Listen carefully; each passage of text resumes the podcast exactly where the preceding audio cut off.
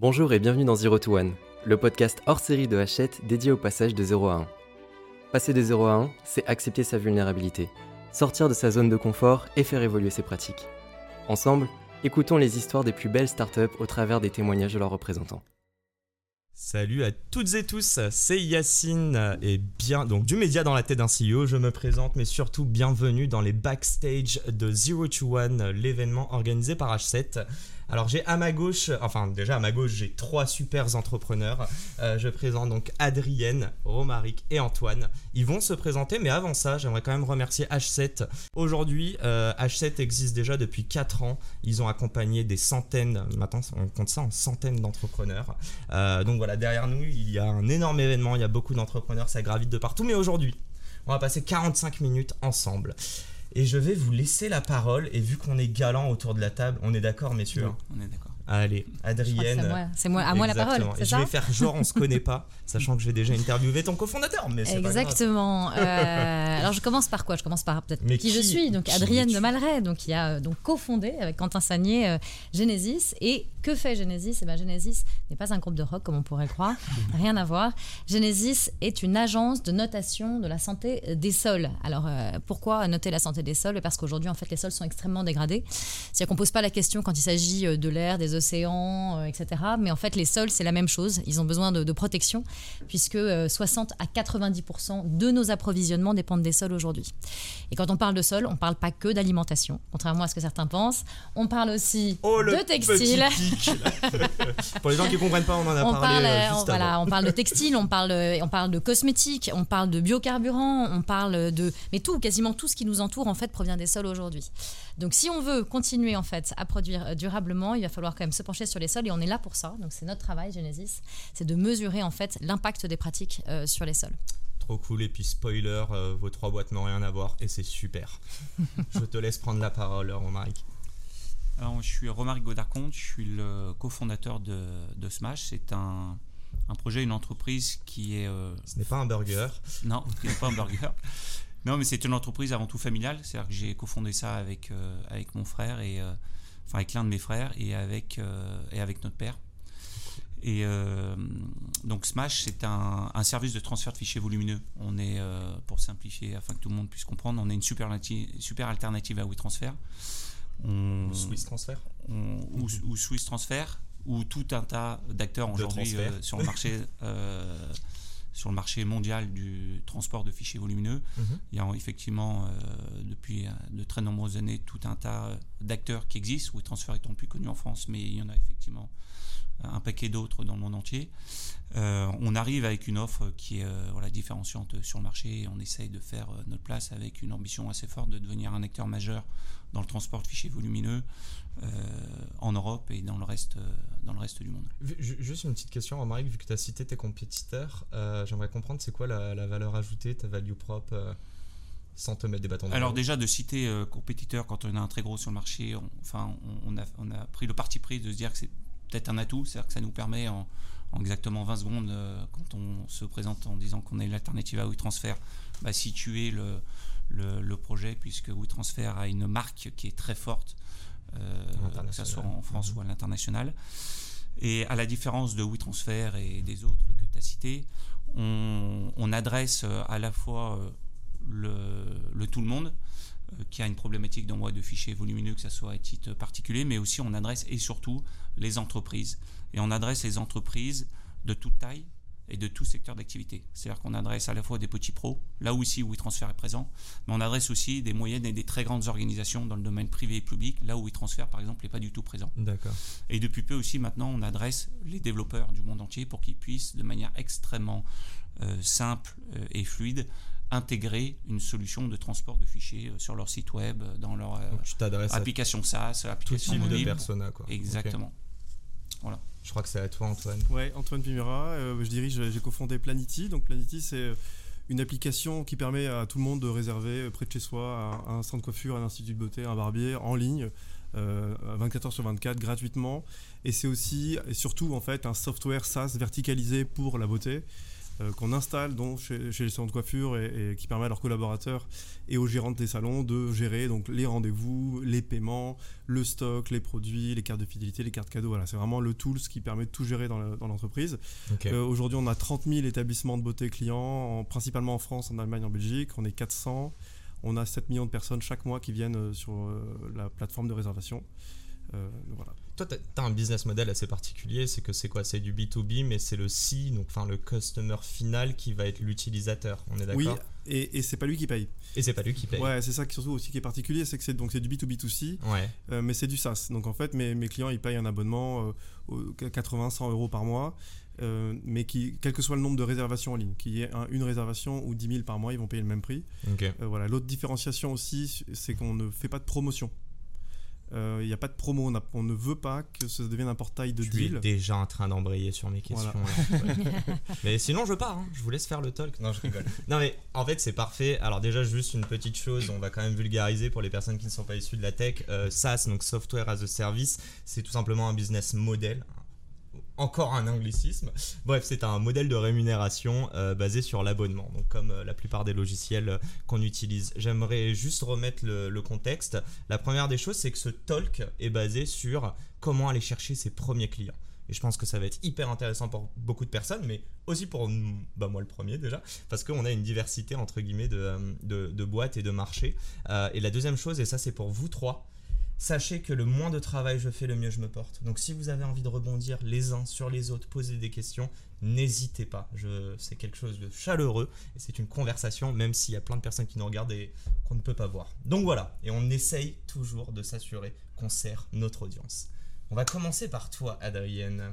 Pourrais-tu m'expliquer Ton premier client? Ouais, ton premier client, les use cases et surtout euh, une question qui est toute bête, mais est-ce que tu as construit ton produit et une fois qu'il marchait, tu es allé chercher tes clients ou est-ce que c'est l'inverse Alors, je pense qu'en fait, tout dépend du, produit qu'on met sur le marché. Nous, on était dans, sur un marché qui était très innovant, on va dire, puisque quand on a commencé il y a 5 ans, euh, qu'on a dit on va noter la santé des sols, euh, les gens nous ont pris un peu pour des dingues. Hein. La santé des sols, déjà, est-ce que ça existe? Donc, est-ce qu'un sol peut être en bonne santé comme un individu? Donc, il fallait déjà, il y avait une démonstration à faire et il y avait une partie R&D scientifique extrêmement importante. Donc, dans ces cas-là, en fait, les premiers clients, même on ne parlait pas de clients, on parlait de partenaires. C'est-à-dire que ce sont des gens qui vont avoir un peu la même ambition, la même vision, qui croient dans les mêmes choses que vous et qui vont vous permettre, en fait, de, de, de cofinancer, entre guillemets, vos coûts de développement. Donc c'est ça, vos premiers clients, ce sont des partenaires. Donc on a fait des POC immédiatement, on a dû tester le produit. Euh, ah ben, voilà. Et encore un, anglicisme. Euh, et il a fallu très rapidement, c'est-à-dire qu'on a, euh, on peut dire qu'on est en phase vraiment commerciale depuis 18 mois. L'entreprise a été créée il y a, il y a presque 5 ans maintenant. Et nos premiers POC ont démarré 8 mois après qu'avec justement Quentin Sagnier, on ait commencé à travailler ensemble. Donc on a tout de suite commencé à tester avec des entreprises donc, qui étaient pionnières et qui avaient la même vision que nous, qui partageaient cette vision. C'était quoi l'intérêt de justement à ce moment-là. Il fallait pour nous être sûr que les indicateurs qu'on avait sélectionnés allaient permettre d'accompagner, déjà, donner une réponse à la question qu'on posait, c'est sont-ils capables d'exprimer la santé d'un sol Donc ça, c'est le premier point et puis aussi euh, qu'ils allaient pouvoir euh, accompagner le développement en fait euh, commercial économique de l'entreprise.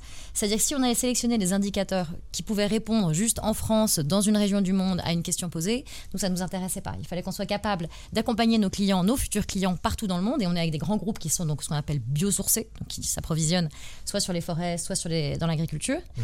Et ils ont des problématiques qui sont aujourd'hui en Turquie, au Brésil, en Argentine, au Maroc. Donc il fallait avoir des indicateurs, donc construire en fait donc une notation qui repose sur des indicateurs qui pouvaient être euh, déployables avec la même fiabilité. Et ça c'est très important. Donc c'était vraiment on cherchait ça, donc avec faible coût, des, enfin, ou des perspectives de faible coût, etc. Donc, tu, peux nous parler juste très rapidement des, en fait, quand on parle de santé du sol, on s'imagine des choses, mais déjà tu peux nous le définir et surtout sur les critères que vous avez identifiés.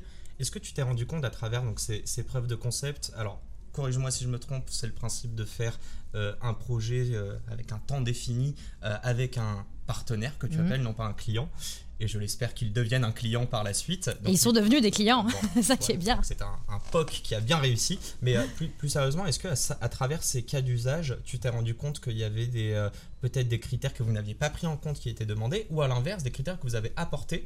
Et si j'ai bien compris ce que tu disais, c'est que l'idée c'est de mettre le point sur un problème mais c'est hmm. aussi apporter une solution. C'est pas juste. C'est exactement ce point-là en fait, Yacine. C'est exactement ça. C'est-à-dire que nous, au début, on essayait d'identifier. Alors, est-ce que le sol est en bonne santé? Donc, c'est quoi un sol en bonne santé? Un sol en bonne santé, c'est un sol qui fonctionne. C'est-à-dire que c'est un sol qui permet à un écosystème de se maintenir. Donc on va parler, euh, je, vais vraiment parler d'environnement, là j'entre, il faut que j'ai des gens un peu passionnés, mais c'est un, sol qui va permettre de contribuer à la lutte contre le réchauffement climatique, qui va être un réservoir de biodiversité, 25% de la biodiversité sur Terre est dans le sol, hein. donc, euh, qui va aussi assurer ses fonctions hydriques, c'est-à-dire lutte contre les sécheresses, mais aussi contre les inondations. Parce qu'aujourd'hui, en ce moment, exactement, c'est l'actualité, c'est-à-dire que maintenant on a de l'eau, mais l'eau elle tombe d'un coup, comme ça de manière très forte, et donc elle rentre pas dans la pratique. Donc tout ça, et le sol en fait a un rôle extrêmement important à jouer. Donc en fait, il doit, il doit fonctionner correctement, et un sol en bonne santé, c'est un sol qui fonctionne. Donc ça, c'était la première chose. Et après, bah, une fois qu'on avait noté cet état de santé, on s'est rendu compte, et c'est exactement ce que tu disais, c'est que c'est très bien en fait de dire, bah voilà, vous avez... Euh, bah, c'est un peu, vous avez 12 euh, sur 20 en maths, ok, mais qu'est-ce que j'en fais en fait? Si jamais je veux avoir 14, comment je fais? Quels sont les leviers d'amélioration? Et ça, c'est tout de suite, c'est la question qui nous a été posée immédiatement après par nos clients, c'est très bien, ok, bon, so what? Et euh, voilà. Et donc là, c'est là qu'on a commencé à lancer tout un travail de, euh, de, data, en fait, un hein, travail sur, sur la donnée, sur des bases de données, où on a commencé à faire des corrélations entre les pratiques et euh, ces impacts euh, qu'on avait euh, relevés.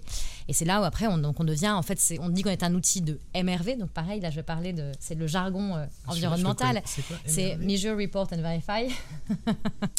voilà, qui est bien connu des gens qui travaillent dans la RSE.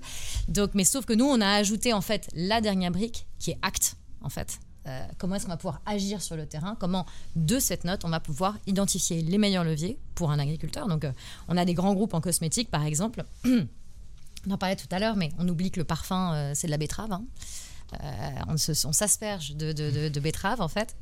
Euh, l'alcool dans le parfum est fait à partir de betterave. donc on a, il y a de grosses questions aujourd'hui environnementales, on, sait sur, voilà, sur, sur, sur, la betterave. C'était très important, mais il faut aider en fait après ces producteurs, il faut aider ces agriculteurs. Il faut identifier pourquoi, comment est-ce qu'on peut améliorer l'impact de la culture de la betterave évidemment, pour que tout ça se fasse de manière durable. Bon, je crois que tu n'as pas dit le nom et je vais pas le dire. Non, non mais c'est quand même un très très gros. Non, on, euh, travaille, on travaille entre autres aussi, on peut le dire, parce que c'est tout à fait officiel, mais on travaille avec, entre autres beaucoup avec le groupe LVMH. Il y a des grands acteurs euh, qui ont des enjeux internationaux qui sont évidemment très moteurs dans ce domaine. Mm. Et, je voulais juste, euh, enfin, je trouvais ça hyper intéressant. tu as parlé de données, et moi, il y a beaucoup une phrase qui est revenue c'est que tu ne peux pas améliorer quelque chose si tu n'es pas capable de traquer la performance. Exactement. Donc, on est d'accord. Euh, donc juste pour résumer, donc en fait vous avez travaillé, c'est ce que vous commercialisez, c'est un, un, logiciel qui permet de. Ah, nous, comment ça fonctionne au Comment ça fonctionne? Les mesures. on a, on a une partie qui est nous, euh, à la différence justement, c'est qu'on est, on a une partie de mesures réelles toujours, et ça paraît très incroyable dans le, secteur de la tech aujourd'hui de parler de ça. Mais ouais, on commence par de la, oui, pardon, on commence par de la mesure réelle, c'est-à-dire qu'on va sur le terrain, on fait ce qu'on appelle des carottes de sol.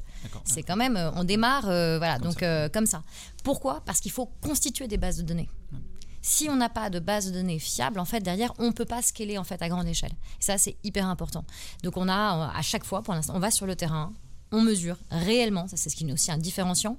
C'est aussi une, on va dire, une, façon d'éviter le greenwashing, hein, qui est un des gros problèmes aussi dans le domaine de l'environnement. C'est qu'on va commencer par de la mesure réelle et ensuite on va pouvoir scaler en fait euh, cette mesure euh, à l'ensemble d'un approvisionnement. Mais on refait, on reconstitue des bases de données euh, fiables. Donc c'est un mélange de.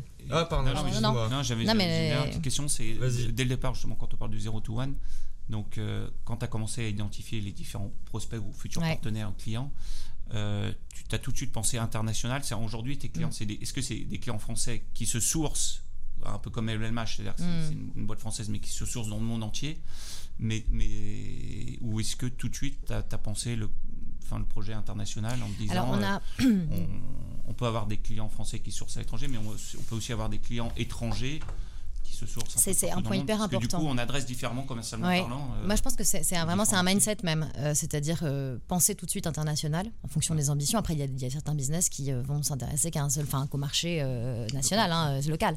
là, il se trouve que nous, on pensait international, et donc évidemment, ça change le mindset complet. Ça, va juste que dans la prise de notes pour les réunions, dans les comptes rendus, il faut penser que il faut que ce soit après partagé. partagé, donc que tout soit en anglais d'emblée, que les recherches soient faites en anglais. Enfin, tout, tout doit être en anglais. Donc ça, ça fait partie des choses et je pense que c'est hyper important de le penser dès le départ. Donc ça, c'est un point, un point clé. Et, et après, aujourd'hui, on est quand même, mais ça, je pense que c'est assez logique. on est plutôt, on part à l'étranger avec des, nos clients qui sont des clients français. C'est eux qui nous emmènent en fait à l'étranger même si, même si euh, nos, quasiment nos premiers prélèvements, on les a réalisés pendant le confinement, c'était quand même pas mal. Euh, et c'était aux États-Unis et c'était avec euh, un client américain. Donc voilà, mais c'était. on a pensé tout de suite international. Allez, on enchaîne, Romaric. C'est à toi. Tu nous racontes un petit peu comment tu es allé choper tes premiers clients. la question aussi qui se posait, hein, que je voulais savoir, c'est est-ce que c'est le produit qui est venu ensuite, une fois qu'on a une V1 au moins vendable, on va le vendre ou est-ce que tu es allé chercher des clients À la différence, dis-moi si je me trompe, c'est que le marché est déjà validé parce que tu as vu des gros comme on a parlé de WeTransfer. Euh... tout à fait, c'est-à-dire que le, transfert de fichiers, ça existe depuis euh, des dizaines d'années. Euh, donc on n'avait pas, entre guillemets, à éduquer le, marché. Non, nous, on a fonctionné de la manière suivante, c'est-à-dire pareil, on a toujours tout de suite pensé international. On s'est mm. dit que ça pouvait être un service qui pouvait être déployé à l'international et sur lequel on pouvait à la fois sur la partie pure utilitaire transport apporter vraiment euh, euh, bah, de la valeur. En fait, ce qui nous a amené à créer le projet, c'est le constat qu'on a fait du marché qui, qui, est dans la digitalisation des entreprises notamment. Donc euh, les entreprises sont amenées à envoyer de plus en plus de fichiers volumineux, les débits sont de plus en plus importants, donc on a de plus en plus de facilité à envoyer des fichiers volumineux. C'est un problème que toi tu as rencontré à titre perso? Exactement, enfin alors pas à titre perso, mais dans mon expérience professionnelle. Euh, Via ton entreprise. Exactement. Et, euh, et, puis, euh, et puis aussi les devices qui nous permettent aujourd'hui bah, de, de, prendre sur le terrain des photos, des vidéos qui sont de plus en plus lourdes. Donc on a de plus en plus besoin d'envoyer des fichiers volumineux. Et, et, donc nous, on, on avait, on, avait bien en tête une contrainte qu'on voulait soulever, justement, c'est cette notion de, de, taille de fichier et de vitesse d'upload et de download. Donc on a, on a travaillé assez rapidement sur une première version euh, gratuite de notre service qu'on a fait tester en France mais aussi à l'étranger. Donc là, on a, on a identifié ce qui pouvaient être nos, nos cœurs de cible. Mhm. Euh, donc à l'origine, c'était principalement des, des entreprises euh, qui gravitent dans l'industrie créative, c'est-à-dire qui produisent des contenus et qui ont besoin de les partager avec les fichiers C'est des fichiers très lourds. Des fichiers très lourds. Et donc là, on a, on a, on a essayé d'identifier un certain nombre euh, d'acteurs euh, sur ces marchés-là, que ce soit en France et à l'étranger.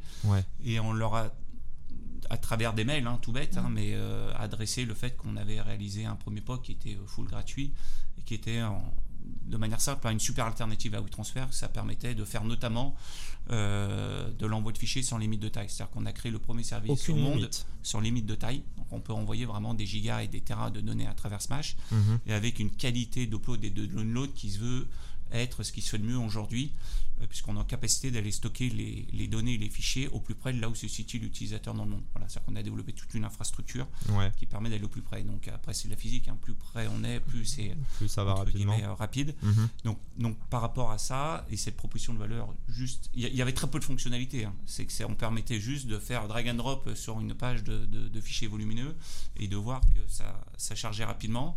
Et, euh, et à partir de là, on a vu que euh, il y avait l'appétence. On a eu beaucoup de retours, on était surpris de, l'engagement qu'il y a eu sur les mails qu'on envoyait euh, à tout un tas de personnes qu'on connaissait absolument pas. Euh, et, on a eu beaucoup de, de, retours extrêmement positifs et c'est ça qui nous a véritablement lancé dans l'aventure. Et après, on a décidé d'enrichir cette offre gratuite et ensuite on a commencé à construire nos différentes offres payantes en voyant où est-ce qu'il pouvait y avoir plus de valeur pour, pour, voilà, pour un utilisateur.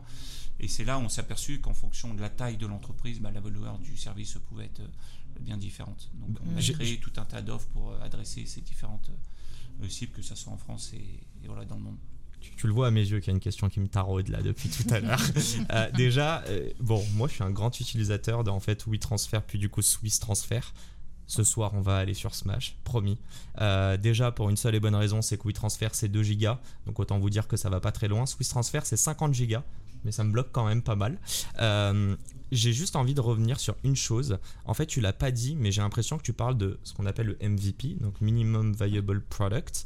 Euh, l'idée, c'est vraiment de se dire, alors c'est peut-être pas commun à toutes les, euh, les, les, tu vois, les entreprises, les marchés, mais de se dire, je vais répondre à un besoin primaire avec une seule et unique fonction. Euh, c'est entre guillemets pas la plus belle couche en termes de, de, de user experience dessus, mais au moins on va voir si ça marche. J'aimerais juste comprendre pourquoi. Pourquoi tu es parti là-dessus et pourquoi t'as pas choisi, par exemple, de te dire, bah moi je sais qu'il y a un marché, je fonce la tête baissée, je sais que j'ai une plus-value vis-à-vis des autres, et ils vont payer. Parce qu'on avait besoin, enfin c'était un, enfin c'est avec du recul, hein, parce qu'on était, bien sûr. Euh, on, on, avait comme une idée bien en tête, et, et c'est plus de par euh, une expérience professionnelle que j'ai pu avoir dans le passé, où, où très souvent j'ai été amené à avoir de la friction sur ces problématiques d'envoi de fichiers volumineux. Et, tout ce qui était autour, entre guillemets, c'est pas de l'artifice, mais vraiment, le, quand on souhaite envoyer quelque chose, ce qu'on veut, c'est que ça soit rapide et que ça marche. il y a une notion d'urgence en fait. Et, après, le reste. Euh, c'est quoi C'est du superflu, c'est du bonus. C'est secondaire. Donc, déjà, ce qu'on voulait valider et ce qu'on voulait démontrer sur le marché, c'est qu'on était en mesure de faire mieux que ce qui existait et que la tendance du marché allait. Euh, entre guillemets dans, dans, notre sens parce que les gens voient de plus en plus de fichiers volumineux donc ils ont au même titre que quand ils envoient un mail, ce qu'ils veulent, c'est que ça aille vite et que limite ils aient plus à se poser la question ah mince, il faut que je prévoie d'envoyer mon fichier volumineux à telle heure parce que pour que mon client l'ait. Euh, Donc tu es allé valider et le marché, mais et aussi votre capacité à développer cette tech en fait. Et le problème et la solution en même temps. Ouais, enfin, on, avait le problème, on l'avait identifié. Après, on a créé ce, ce, premier MVP qui était quand même euh, même s'il il intégrait qu'une seule fonctionnalité, mais c'est le noyau, c'est le cœur, quoi. C'est-à-dire que c'est un peu, euh, parce que d'ailleurs on est assez proche de, en, termes de, d'univers et du X de ce que pour proposer par exemple Google avec sa page blanche avec juste au milieu un moteur de recherche. C'est-à-dire que ça peut paraître extrêmement simple au premier regard quand on arrive euh, sur, sur la page. Smash, c'est exactement la même chose, sauf que c'est une page rouge avec un bouton au milieu et on, fait drag and drop de ces fichiers et ça y est, ça part. mais derrière, c'est le cœur du réacteur qui est, qui est derrière et, qui, qui, consiste à faire du, voilà, du transport de fichiers volumineux. Et on le voit, nous, dans les, dans les différentes typologies de supports qu'on doit traiter euh, un peu de partout dans le, dans le monde, les supports qui viennent, c'est toujours sur cette problématique-là de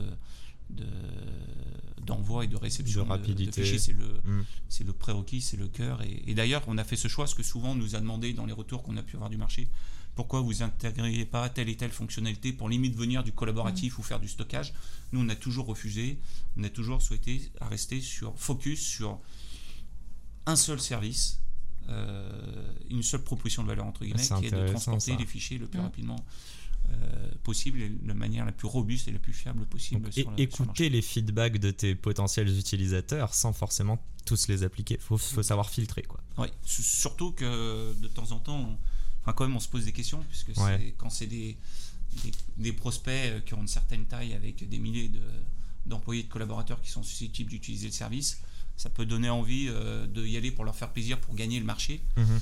euh, donc c'est, c'est quand même des questions qu'on s'est posées voilà, entre associés au sein même des membres de l'équipe quoi. Ce qui est intéressant, c'est que pourtant, on est vraiment sur des business qui n'ont rien à voir. vraiment rien à voir. Mais on voit bien que la première complexité, en fait, c'est de gagner la confiance gagner la confiance du potentiel futur client ou même du client. Et en fait, c'est comment est-ce qu'on va, lui, il faut pouvoir avoir l'occasion de lui montrer en fait que, que ce qu'on fait est, de qualité. Et ça, c'est très difficile. Mais toi, c'est en faisant cette offre gratuite justement. C'est cette offre gratuite et d'ailleurs qui, qui, continue d'exister puisqu'aujourd'hui, c'est d'ailleurs notre principal euh, canal d'acquisition. Mhm. C'est la viralité. C'est qu'aujourd'hui, les mhm. destinataires d'un Smash deviennent, enfin, on essaye de faire en sorte euh, qui deviennent des, utilisateurs, donc des expéditeurs du, service. Je crois que c'est Et ça, ça passe vraiment par la qualité du service. C'est-à-dire que si le service euh, euh, répond pas aux attentes, bah, derrière il peut y avoir l'effet inverse, un peu de la viralité, qui est d'ailleurs, je pourrais en parler peut-être dans le cadre de tes prochaines questions, mais mhm. est assez complexe quand même à, maîtriser. C'est-à-dire que au-delà de la partie produit, quand on parle de viralité et qu'on veut entre guillemets maîtriser un peu mieux sa croissance ou l'attraction pour l'accélérer, c'est pas toujours euh, voilà, très facile. On teste beaucoup de choses et on n'a pas encore aujourd'hui véritablement de réponse sur comment mieux maîtriser euh, euh, la croissance. Et, juste très rapidement, ça t'a pris combien de temps entre la phase de conception, en fait la R&D, jusqu'à cette première version gratuite? C'est combien de temps ouais? Entre le, ça nous a pris presque, presque deux ans. C'est-à-dire qu'on a eu un premier okay, Après, on a commencé à avoir des, voilà, des, des, premiers utilisateurs gratuits.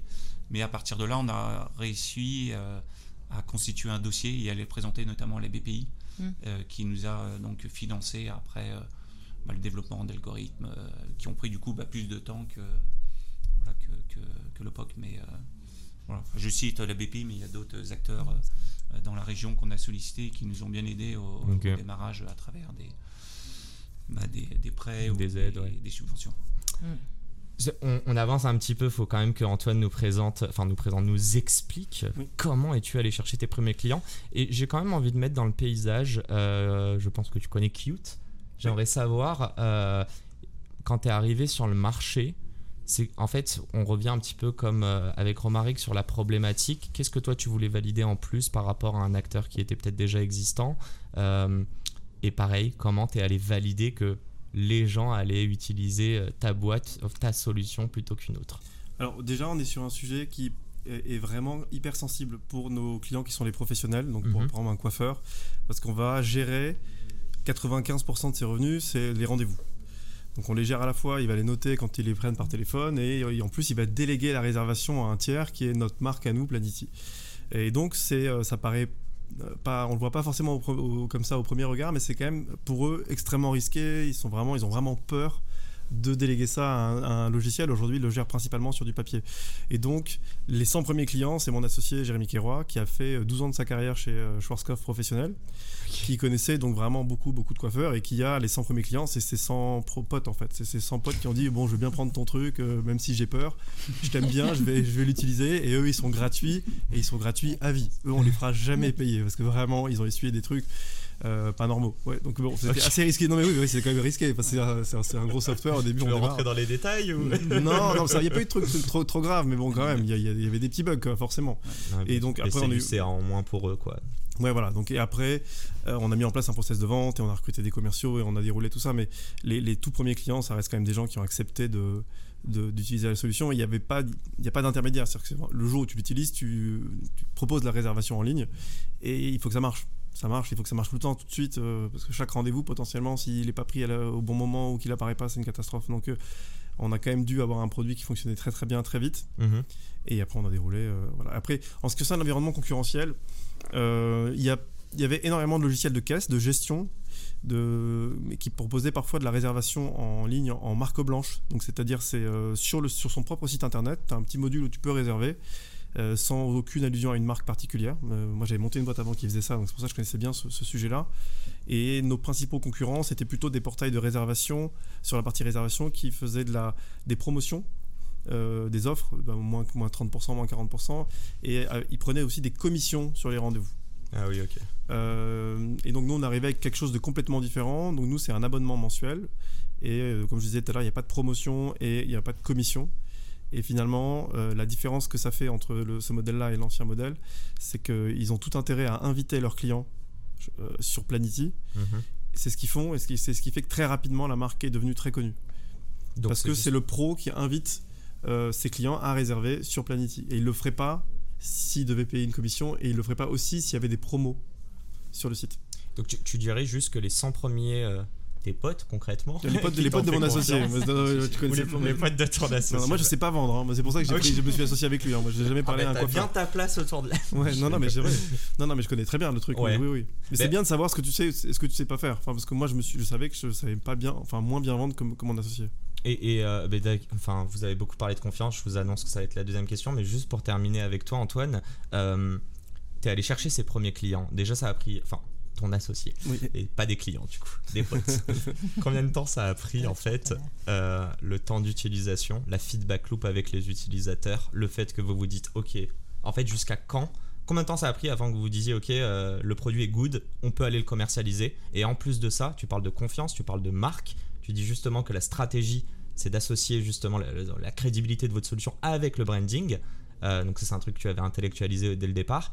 Est-ce que, as, est-ce que après 100 premiers euh, clients gratuits, euh, tu as quand même réussi à directement vendre ou est-ce que tu as quand même vu des petites barrières à ce Non, c'était l'enfer. En fait, euh, on est arrivé avec de la réservation en ligne l'année avant la mise en place de la norme sur la caisse il y a eu un truc en fait en 2018, il y a une, norme qui est arrivée et donc si tu avais un logiciel de caisse, il fallait qu'il ait la norme. Donc en fait 100% du marché s'est rééquipé d'un logiciel de caisse avec cette fameuse norme. Et donc on arrivait avec un truc, on dit voilà, on a du rendez-vous en ligne, c'est génial. Il disait non, non, non, moi cette année c'est la caisse. Et donc on a dû développer un logiciel de caisse en 4 mois. Et ça, ça a été, ça a été, ça a été dur, ça. Ok, d'accord. en fait, on n'avait pas du tout, on n'était pas du tout au bon moment. Quand même, hein, 4 mois versus. Euh, oui, oui, mais c'était, enfin, c'était horrible pour les développeurs. Hein. mais... Oui, oui, c'est, mais euh, on a sorti une mini caisse, quoi. Une caissounette. depuis, on l'a développé. Mais, euh, non, non, donc ça a été vraiment, on est arrivé vraiment au mauvais moment. et l'année d'après, c'est de, le, sujet de la réservation en ligne, c'est devenu le sujet. Et là, on était hyper préparé. Parce qu'en fait, la, la, caisse, la caisse, ça te permet de. Bon, ça te, ça te fait pas gagner de l'argent ça te permet juste de, d'être un petit peu mieux organisé. La réservation en ligne, ça te permet de gagner des nouveaux clients, mm. d'augmenter la fréquence de réservation et donc d'augmenter vraiment ton, chiffre d'affaires. Et donc c'est pour ça qu'aujourd'hui, le sujet, c'est la réservation en ligne et la caisse, tout le monde s'en fout. C'est, une commodité la caisse aujourd'hui. Ok, c'est un must-have, mais c'est pas ça la valeur ajoutée. non, la valeur ajoutée, c'est la réservation et aussi donc finalement la plateforme la plus visible qui te ramène le mm-hmm. plus de business. Aujourd'hui, c'est nous et c'est pour ça que en France, aujourd'hui, c'est de plus en plus facile. Le temps file à une vitesse, je suis assez choqué. Euh, mais ça veut dire que c'est passionnant depuis tout à l'heure. J'aimerais parler en fait de la confiance. Vous en avez tous parlé un petit peu à votre échelle. J'aimerais comprendre et si vous voulez mettre un peu le prise de la communication, du branding qui est assez important. Euh, enfin, tout à l'heure tu en parlais, mais euh, je trouve que c'est quand même différent. voilà, Genesis, Smash. Smash, les gens sont peut-être convaincus déjà de la nécessité d'envoyer des, des documents. Est-ce que toi, quand tu allais voir des agriculteurs, ils ont compris, euh, tu vois, est-ce qu'ils étaient regardés euh, avec des yeux bizarres parce que tu viens du monde de la tech, ou au contraire, ils se sont dit, ah oui, en fait, ça, c'est un game changer, comme on dit, quoi. Ah non, mais Alors les agriculteurs, justement, c'est ça. Là, si on peut parler de, partenaires pour le coup, ça a été des super partenaires. Ils sont même, leur première réaction, c'était ah, enfin, on vient nous voir pour les bonnes raisons. Donc c'est les early adopters. Voilà, ça c'était génial. C'était euh, enfin, on s'intéresse au sol, on s'intéresse au sujet qui compte. Euh, on nous a tous posé des milliards de questions, on nous demande de remplir des formulaires dans tous les sens. Pour une fois, on regarde le sol, qui est, il faut quand même le dire, leur premier outil de production. Hein. C'est voilà. Donc, donc ça, ça a été vraiment un, soutien très fort. Après, sur la, la confiance, qui est compliquée quand on est sur quelque chose de complètement novateur, c'est que même les clients qu'on avait en face de nous, les agriculteurs, ils avaient aussi une vision euh, assez précise de, ce que c'était qu'un sol en bonne santé, mais est-ce qu'ils avaient une vision scientifique de la définition du sol en bonne santé? Pas forcément. Mhm. Et là, il a fallu euh, ben, un peu éduquer, j'ai envie de dire éduquer nos partenaires, euh, éduquer le marché et quand on arrive, qu'on est tout nouveau, qu'on est un outsider sur, dans ce domaine-là, on n'est pas un grand centre de recherche, on n'est pas le CNRS, on n'est pas. Voilà. Et on dit, ben, ce sont ça les indicateurs qu'il va falloir prendre. Donc là, il faut s'imposer. Et, euh, et là, et là, comment on s'impose et comment on crée la, confiance, c'est pas évident. Donc déjà, la première chose, on a eu énormément de partenariats scientifiques et qui ont été structurants. Donc ça, ça a été très important. C'est que les gens qui, tout, c'est l'écosystème qui va être autour de vous qui va créer la confiance en fait. C'est-à-dire que évidemment, c'est quand BPI par exemple reconnaît euh, quand on, touche des subventions, il y a un double effet BPI. Hein, euh, il y a la subvention qui arrive, mais il y a aussi la crédibilité que ça donne au projet. Donc ça, c'est hyper important. C'est hyper important. Et après, il y a nous les partenariats scientifiques. Donc quand on a commencé à travailler avec le CNRS, avec l'école normale, on a travaillé avec des grands, on est, on est partie prenante de grands programmes de recherche européens aujourd'hui. Tout ça, ça crée de la confiance.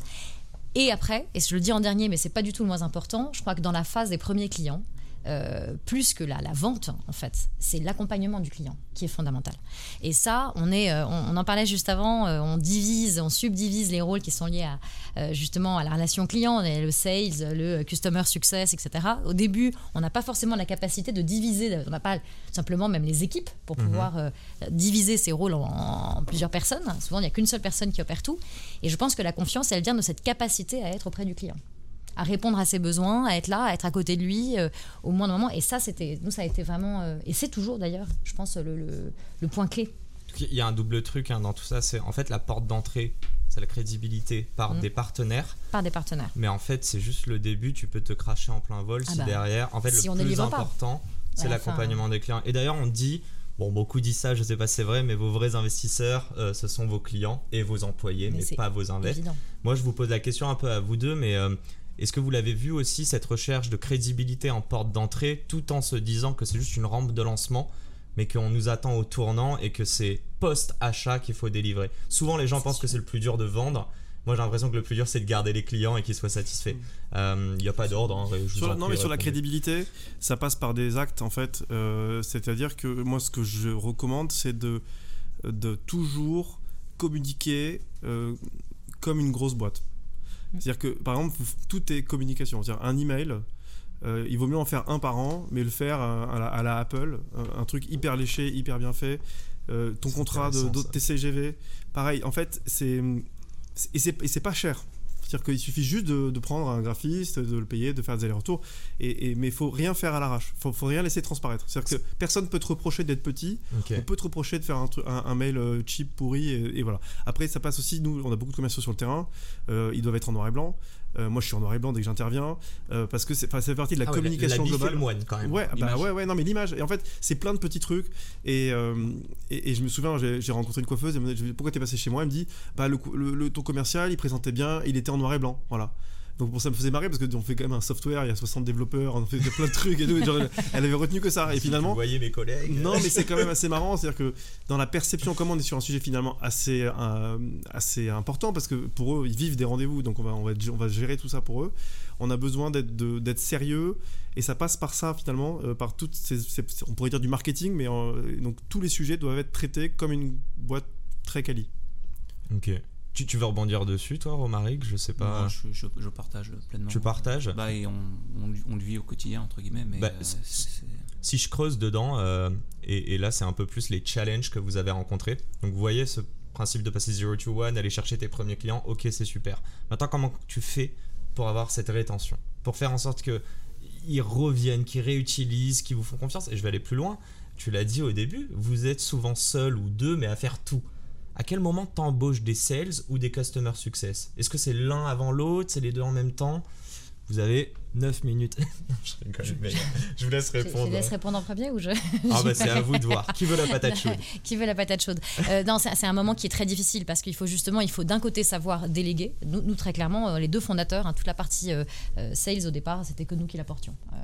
Sales et customer success également. Et puis au fur et à mesure, évidemment, on a besoin de renfort parce que c'est plutôt bon signe d'ailleurs, c'est-à-dire qu'il y a de plus en plus de contrats. et donc on s'est, on s'est étoffé.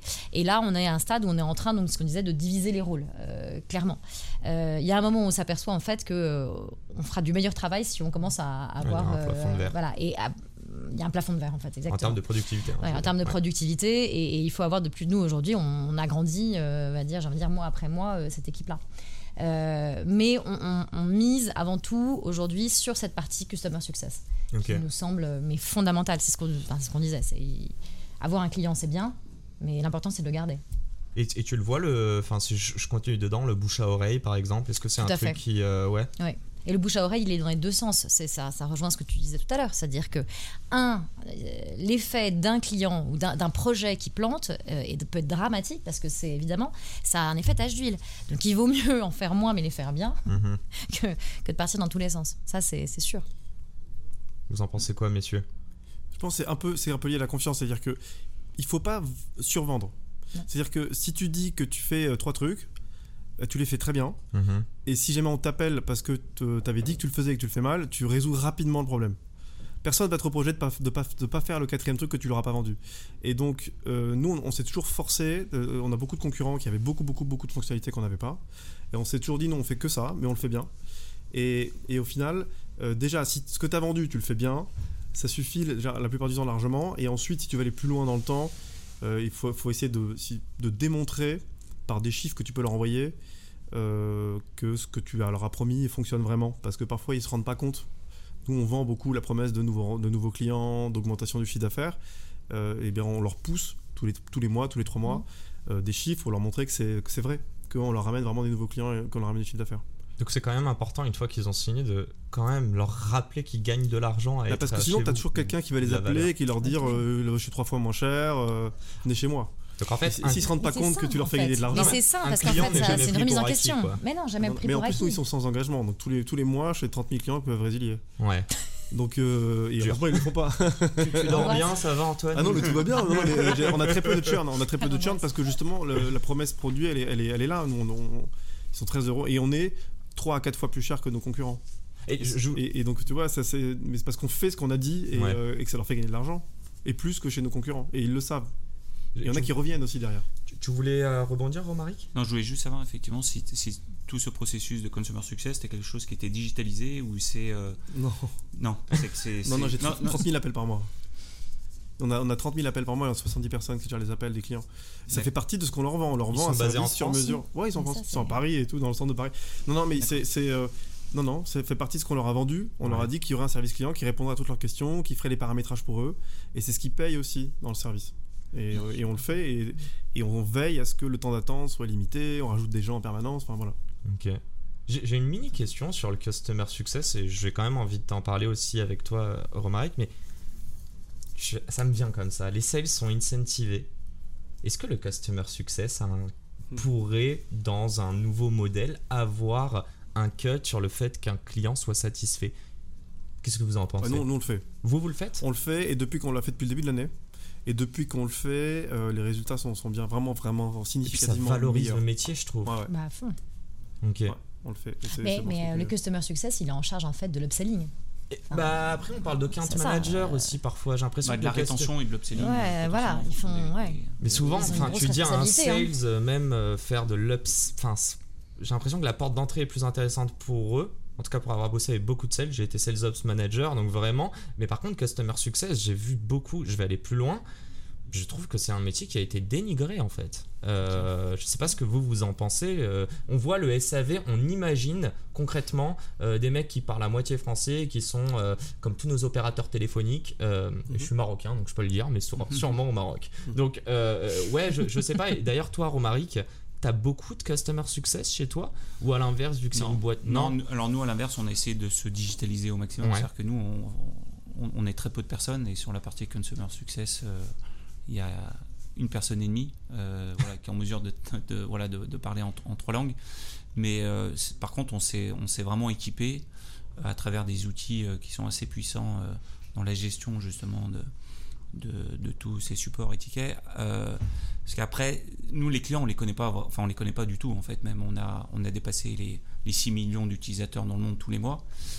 Donc on connaît, on connaît, on les connaît pas. Bah, donc je- quand ouais. on est, donc euh, quand on nous euh, contacte pour traiter un support, ce qu'on souhaite, et là-dessus euh, c'était intéressant, on avait, on, avait pu rencontrer un, Jonathan Lefebvre qui était l'ancien consumer success de Capitaine Train, qui est devenu Trendline après, qui a sorti un Mhm. bouquin justement sur ces sujets-là. Et euh, il, est, il est lyonnais, il n'est pas très loin du lieu. Bon, on le sait. Et donc on a eu la chance de le, voilà, de le rencontrer. Il nous a un peu accompagnés au, au démarrage. Ouais. Ce qu'on a voulu créer avant tout, c'est surtout une relation de proximité avec nos utilisateurs. Donc c'est quand on discute avec eux, on essaye d'être déjà le plus transparent possible. Donc traiter le ticket le plus rapidement possible, mais ne jamais le laisser entre guillemets euh, dans l'attente, même si euh, on sait que euh, on va jamais lui résoudre son problème parce que là il a trouvé un bug et en gros bah, c'est mort. euh, Son, transfert il est, euh, il est planté et on ne pourra pas faire autrement. Mais on, essaye du coup d'être euh, transparent le plus rapidement possible, donc de lui dire rapidement que qu'on ne va pas y arriver, plutôt d'essayer de le faire traîner jusqu'à ce qu'il s'épuise et que derrière on le perd définitivement. Et on essaye de le parler d'une manière assez, euh, je dirais pas personnelle, mais de créer de la proximité vraiment, plutôt que ça soit des chatbots qui répondent de manière automatique par exemple. Euh, C'est-à-dire qu'il n'y a pas de chatbot qui répond de manière automatique sur la prise d'un ticket. C'est que c'est forcément le premier message, euh, quelqu'un de, de- voilà, de chez nous et qui, qui répond en quelques lignes. hein. Vraiment, on, on évite de faire Mhm. des, des- des messages très longs. C'est on va euh, vraiment droit au but. C'est-à-dire qu'il a un problème et, et on. J'imagine qu'il y a une FAQ avant en plus. euh. Et en plus, il y a les FAQ, mais euh, ça, il a la possibilité de le voir lui-même, mais rarement Oui, oui. redirige. À partir du moment où on a le contact, Mhm. on essaie en fait de, de faire en sorte que quand il vient pour un problème, il reparte euh, avec une solution et surtout qu'il devienne un, un ambassadeur pour ensuite générer du bouche à oreille euh, derrière. Quoi.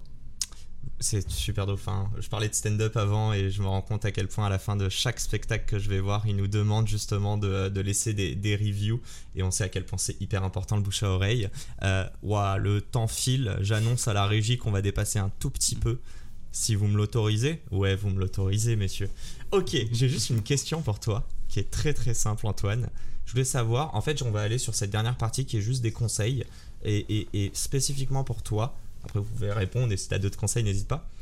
Est-ce que tu as essayé de vendre Est-ce que tu recommandes ou à refaire Est-ce que tu voudrais, même si c'est pas ton cœur de métier, vendre Parce que tu dois apprendre, t'imprégner de, la, de ta boîte et de ton produit? Oui, oui. Alors, sur cette boîte-là, je n'ai pas vendu directement. Euh, en revanche, j'avais une boîte avant et, et qui faisait à peu près la même chose. Et donc, j'ai installé, par exemple, moi-même 400 Yves Rocher. Par téléphone. Mais c'était en 2009. Mais, donc je connais bien mes clients quand même. Hein. J'ai fait tout ça, j'ai installé les clients. Et évidemment que c'est important de les connaître, mais tu n'es pas forcément obligé de les connaître si tu as quelqu'un qui est dédié à ça chez toi et qui connaît les clients mieux que toi. Euh, c'est bien de comprendre ce qui se passe, mais il le fera mieux que toi. Moi, mon associé qui a fait 12 ans chez Schwarzkopf, qui a fait du terrain pendant 12 ans, qui, parle au coiffeur tous les jours depuis 12 ans, il sera forcément meilleur que moi, et moi, je serai meilleur pour lever des fonds que lui, pour euh, gérer le produit, pour Mais il y a un partage de connaissances, j'imagine quand même. Mais, mais je, moi, j'interviens jamais auprès des sales. C'est vraiment lui qui lead les sales. Moi, je, je, je, parle à lui, lui, il voit avec. Mais je ne, surtout, je ne le bypass pas quoi. Je, je vais pas voir les gens en dessous de lui directement, jamais. N'ayant pas d'oreillette et voyant des signes de la régie, vous pouvez me dire juste, euh, j'ai le droit à combien de temps encore? Ah là il reste 10 secondes, mais on peut expand ou pas du tout? Même pas, deux minutes. Moi, j'ai juste, tout simplement, ça va être très rapide. Bon, en vrai, c'est à vous de voir, mais je vous demande que ce soit rapide. C'est quoi le conseil le plus sous-côté que vous auriez aimé entendre, vous, à vos débuts, si on reste sur aller chercher ses clients, euh, au moment où vous avez eu votre idée? Donc, on est encore sur le zero, on n'est pas sur le one. Vraiment se dire, vous m'avez parlé de plein de choses, c'est euh, connaître les besoins, répondre à un besoin primaire. D'ailleurs, petite chose, mais quand tu, aurais besoin, quand tu réponds pardon, à un besoin primaire, bah, en général, tu vas pas avoir 10 000 problèmes dessus si tu le fais bien. Probablement moins que si tu en avais plus. Ouais, mais euh, voilà, pour toi, Adrien, qui a, c'est beaucoup plus complexe, il y a plein de, de use cases en plus différents, j'imagine, avec tes, euh, tes clients. ouais, c'est quoi le conseil? Et avant que je me fasse taper par la régie. J'ai un mot. Allez. Tester. Tester? Ah ouais. Je pense que même quand le produit n'est pas abouti, même quand on est presque à l'idée, il faut tester. Donc être dans l'action, ok. tout de suite. Qu'est-ce que tu en penses, toi, Romaric? Moi, je dirais, euh, alors c'est un, mot mais, ou deux mots, mais c'est échanger, partager. C'est euh, peut-être le plus rapidement possible essayer d'intégrer des structures comme le Hachette, par exemple, euh, qui permettent d'être dans l'échange avec bah, des gens qui sont aussi à, à zéro, mais mhm. à travers ces structures comme le Hachette, on a aussi la possibilité d'avoir accès à des personnes qui sont au stade 1 et, et qui peuvent être extrêmement euh, enrichissant en termes euh, d'échanges et de, et de, partage d'informations qui, qui permettent d'avoir bah, des, des, tips en fonction des problématiques qu'on a pour essayer de, bah, de les résoudre le, le, plus rapidement possible. Et ça, quand on commence de zéro et qu'on veut par exemple lancer un produit, mhm. ça peut être très intéressant d'échanger avec des gens qui sont déjà passés par cette étape, un peu d'ailleurs comme le, le podcast qu'on est en train de, de, voilà, de faire. L'échange est vraiment quelque chose qui, euh, ça, c'est un conseil de parce que nous, au début, on n'était pas dans ce type de structure, on était tout seul ah, mais dans un bureau avec des, des, des, que des experts comptables et des, avocats. Il n'y avait pas de valeur à en tirer, entre guillemets, euh, d'un point de vue euh, euh, business au, Bien sûr, au démarrage. Mm. Je vais aller plus loin juste, mais on est très dans l'écosystème tech. Je me rends compte très vite que dès qu'on sort un petit peu, les gens comprennent rien à ce qu'on dit. On est vraiment dans l'entre-soi. Je pense qu'il est aussi important, notamment si vos clients ne font pas partie de la tech, d'aller aussi évangéliser ça. J'ai envie de te poser la question, Antoine, mais me dis pas que le conseil c'est de t'associer avec un mec qui sait vendre, quoi. Euh, franchement, si, si, si, c'est un bon conseil. Je me suis associé avec un mec qui sait vendre et un mec qui sait faire le produit. Donc en fait, moi je, je, je fais rien. Non, non, non, non, non, non, mais moi je sais lever des fonds, mais par exemple. Non, non, mais il faut, je pense que on peut pas aller à l'encontre du marché. C'est-à-dire qu'il faut pas s'entêter. Tu peux avoir la vision de on veut créer une plateforme, la leader de la réservation beauté euh, en Europe. C'est mhm. vraiment ça depuis le jour 1 on arrivait sur le terrain, les mecs voulaient une caisse. euh, ben, heureusement qu'on a fait la caisse, euh, on a fait une caisse en 4 mois parce que sinon on serait plus là. Donc faut, pas, tu peux avoir une vision, mais euh, ça passera pas du tout comme prévu. Il faut pas avoir trop de croyances. Il faut surtout pas essayer de se dire on va faire ça, puis ça, puis ça. Tu n'y arriveras pas en fait. Ça se passe jamais comme prévu. Mhm. Il faut suivre le vent. ton client il veut une caisse, tu lui fais une caisse. Même si tu n'as pas envie d'en faire, tu lui fais. En fait, il, faut se confronter au marché le plus possible. Il faut faire ce que veut le marché. Il ne faut pas essayer de changer les, les, demandes. Mm. Tu peux les emmener vers une vision, mais pas à pas. C'est un peu abstrait, mais bon, je pense que c'est. Non, non, je suis assez fan. Enfin, dites-moi, hein, mais moi, de ce que je comprends de tout ça, c'est quand même être vraiment à l'écoute du marché, être humble quand même, parce que tu peux changer d'avis. Euh, et il y a un truc que j'adore, et euh, on en a parlé juste avant euh, sur scène, mais c'était en fait être dans l'action. moi, c'est ce aussi pourquoi je fais ce. c'est très égoïste hein, cet exercice, mon média, mais c'est rencontrer des gens hyper intéressants et ça enrichit, c'est la conscience éveillée. Donc, et puis ça donne de la force. Merci à vous. Donc, euh, donc voilà, et évidemment, je parle à notre audience, mais si vous avez des questions, et je ne leur demande même pas leur avis, vous pouvez les contacter sur LinkedIn, n'hésitez vraiment pas, nous sommes dans le partage, n'est-ce pas? Nous sommes dans le partage. Donc voilà. C'est un peu secte, un peu secte quand on dit comme ça. Nous sommes dans le partage. Bon, on va terminer sur un truc un peu moins, moins drôle, mais un, grand merde à tout le monde. Euh, n'hésitez pas à parler de vos projets. Je, voulais terminer là-dessus. Euh, on a beaucoup entendu dans les dernières, enfin, l'ancien l'ancien monde de la tech et de la startup qu'il fallait garder son idée pour soi euh, pour pas se la faire piquer. This is bullshit, je pense pouvoir le dire haut et fort. Euh, donc voilà, c'est en, parlant de votre idée que vous allez l'enrichir, trouver des clients, des partenaires et surtout des cofondateurs qui savent vendre. Mm. Magnifique. Merci à tous de nous avoir écoutés et à très bientôt pour un prochain épisode de Zero to One.